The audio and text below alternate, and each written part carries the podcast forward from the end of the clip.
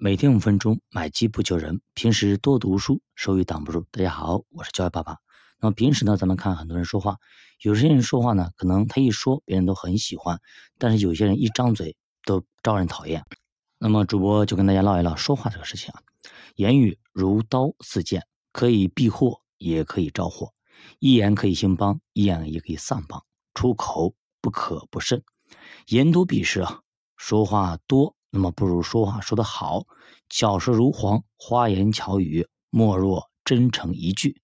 快快的听，慢慢的说，专心的听，平静的说，虚心的听，虔诚的说，大方的听，谨慎的说。多说重点，少说废话；多说美丽，少说丑陋；多说正面，少说抱怨；多说关怀，少说拒绝；多说肯定，少说批评；多说称赞，少说炫耀。多说鼓励，少说命令；多说真心，少说谄媚。那记得我读大学的时候，有一位教授啊，每回一开口就是滔滔不绝啊，不用拿稿就能够说上半个小时，可以说是唾沫横飞。有的时候坐的讲台太近啊，还会被他的口水给喷到。所以说讲台前三排经常是空的。下课后，有一些用功的同学懊悔没有抄到笔记。到处问人，这堂课的重点到底是什么呢？结果呢，竟然没有人能够清楚的回答。其实呢，言语最主要的功用啊，就是传达信息。如果信息无法传达到听者心里，就会失去了它的功用啊。话不在多，在于精。那比如说以前啊，那以前发电报的时候，对吧？它收费是以字数来衡量的，虽非说一字千金，但也是也是非常昂贵的。无形中训练大家使用最简单但是能够表达准确的词句来用。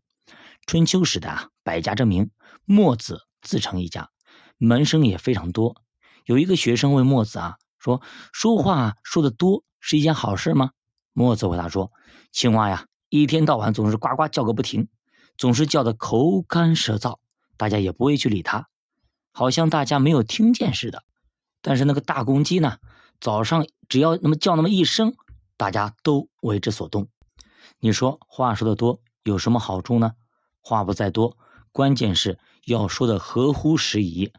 人说话不仅要言之凿凿，更要言之有物，说出重点，讲到点子上，恰当得宜。只用几句话就把简单的观念讲得很清楚，拥有这种功力的人啊，大抵都有不凡的成就。确实非常难啊！其实很多财经东西啊，很多财经的文稿、信息等等啊，其实很多时候自己理解起来都很困难。那么再用通俗的语言把它讲出来，确实需要很多功力。所以说，主播一直在锻炼这方面能力啊，确实还需要很长的路要走啊。但是主播会一直努力的去做这件事情的。话说朱元璋当年打江山的时候啊，拜访老儒朱生，请教治国平天下的道理。朱生只送给朱元璋三句话。叫什么？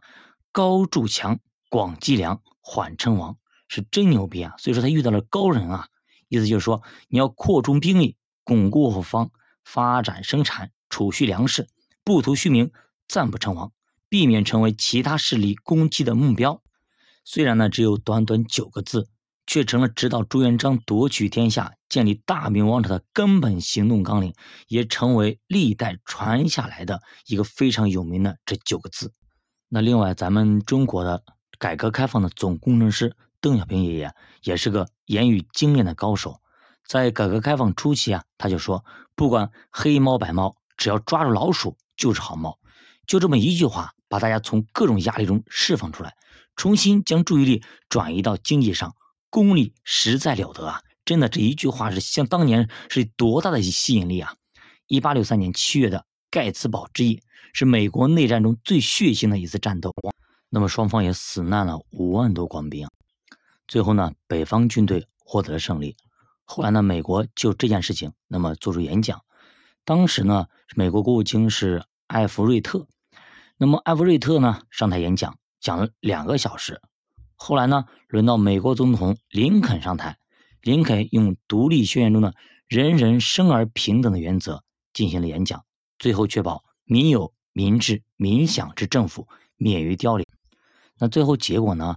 艾弗瑞特的演说呢，内容几乎没有人能够记得他说什么东西。虽然两个小时，而林肯的三分钟就说完的盖茨堡演说却成了美国历史上最常引用的伟大演说之一。所以说，说话要引人入胜，也要懂得看场合。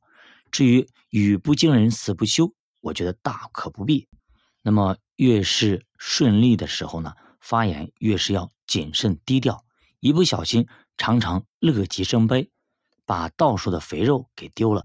那说到这里呢，让我想起了曾经，哎，去年还是前年上海那个演讲，对吧？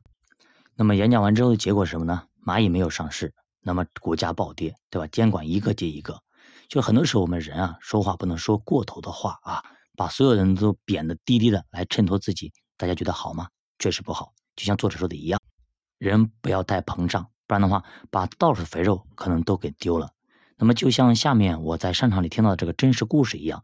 到底什么故事呢？我们下期给大家继续接着讲。教爸读书陪你一起慢慢变富，我是教爸爸，下期见。